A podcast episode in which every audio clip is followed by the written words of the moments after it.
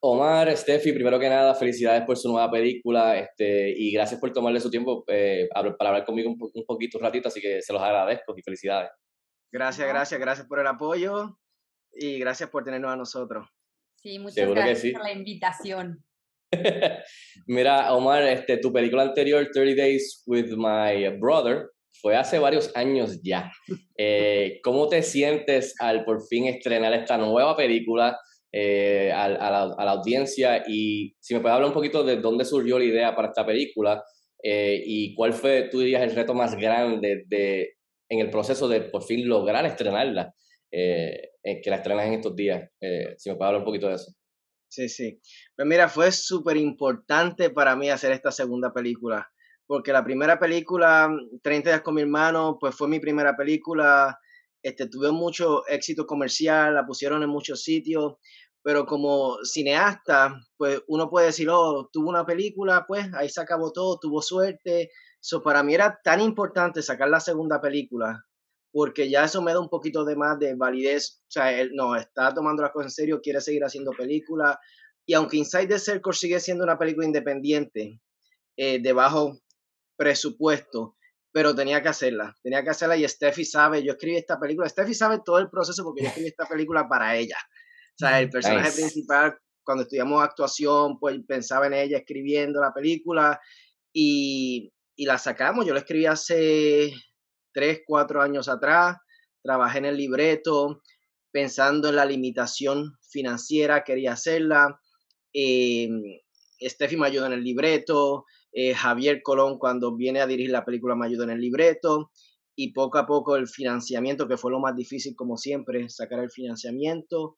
Eh, y, la, y la sacamos, no sé, era, para mí era importante sacar la película, sacarla en, en Video On Demand, a diferencia que veo el crecimiento un poquito, no muy grande, pero el crecimiento de 30 días ahora, aunque 30 días fue aceptada por AMC en aquella época, pero ahora tengo un equipo más grande, tuvimos como 30 personas en producción, eh, tengo un sales, un agente de ventas, tengo una distribución para Video On Demand que va a salir la película en Estados Unidos, Canadá, Australia, Nueva Zelanda y, y UK.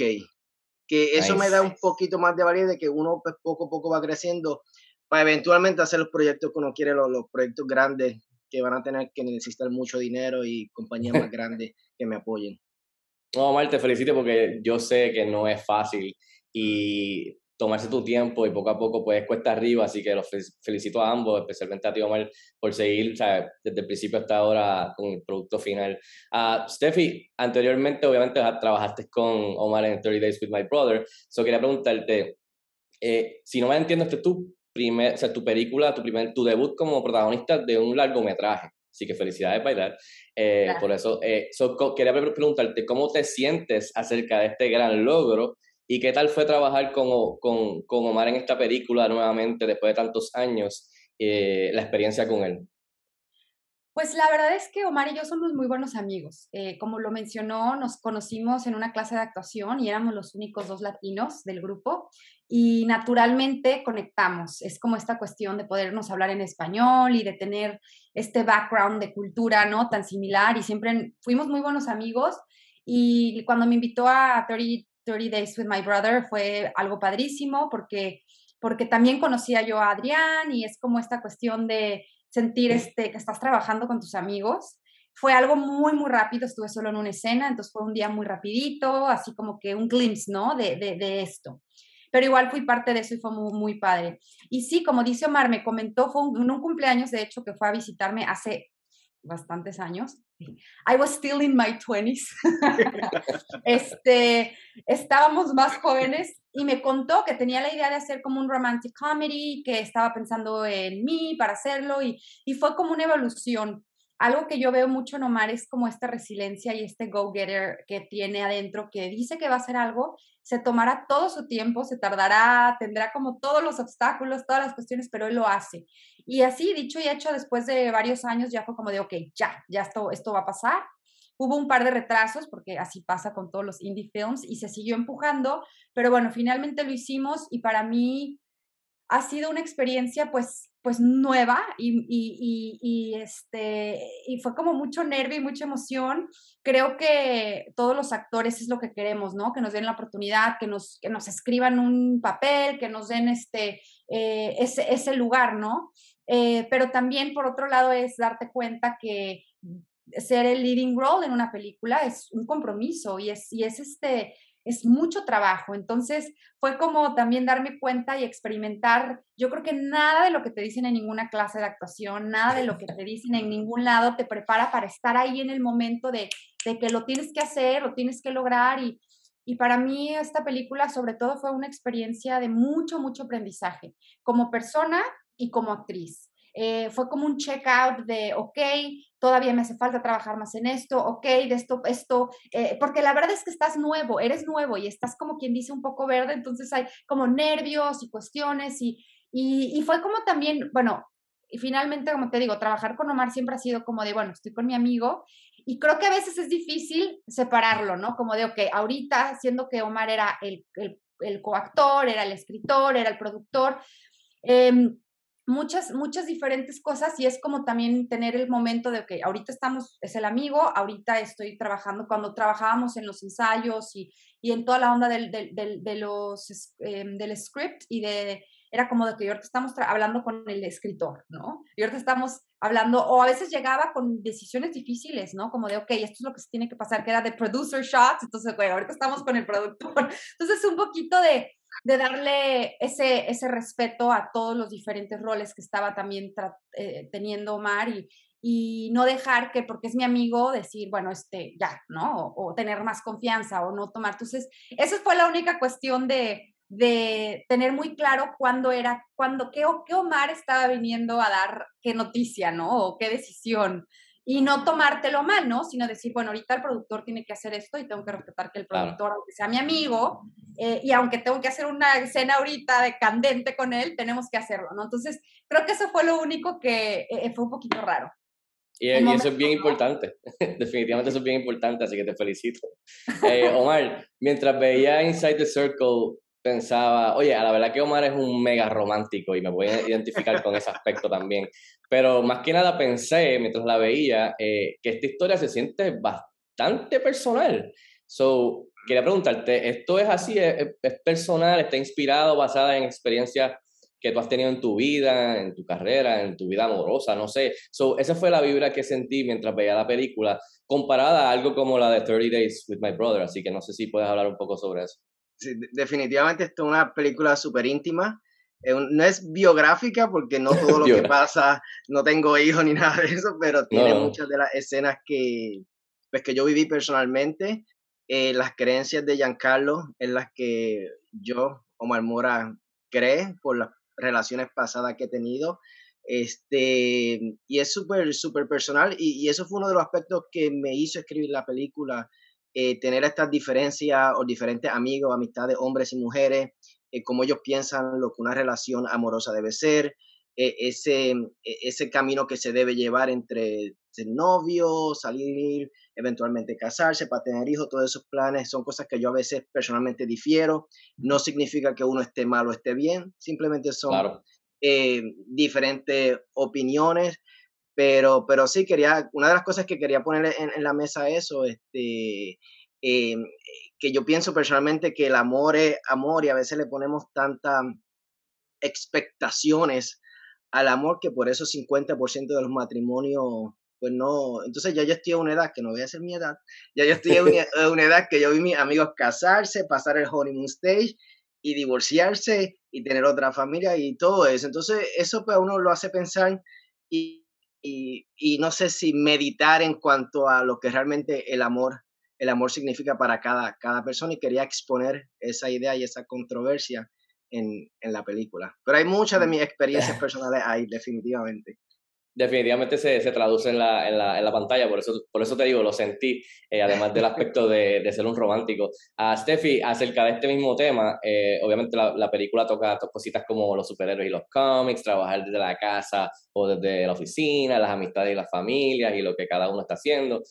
Pero básicamente la, película, la película se apoya en lo que acaba de, de, discutir eh, Omar sobre el debate eterno sobre, sobre el, el verdadero valor, valor del matrimonio. ¿Fue esto un un tema que te emocionó, que, que, querías eh, eh, explorar a través de tu interpretación en la película eh, y, te atrajo y por qué te atrajo este tema del que Omar estaba intencionado en, incluir en su guion?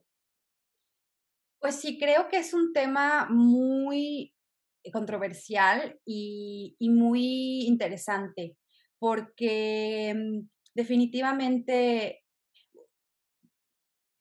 es algo que a, mí en lo personal también me, me, me, molesta un poco, que el mundo te diga que se tienen que hacer las cosas de esta y esta y esta y esta manera.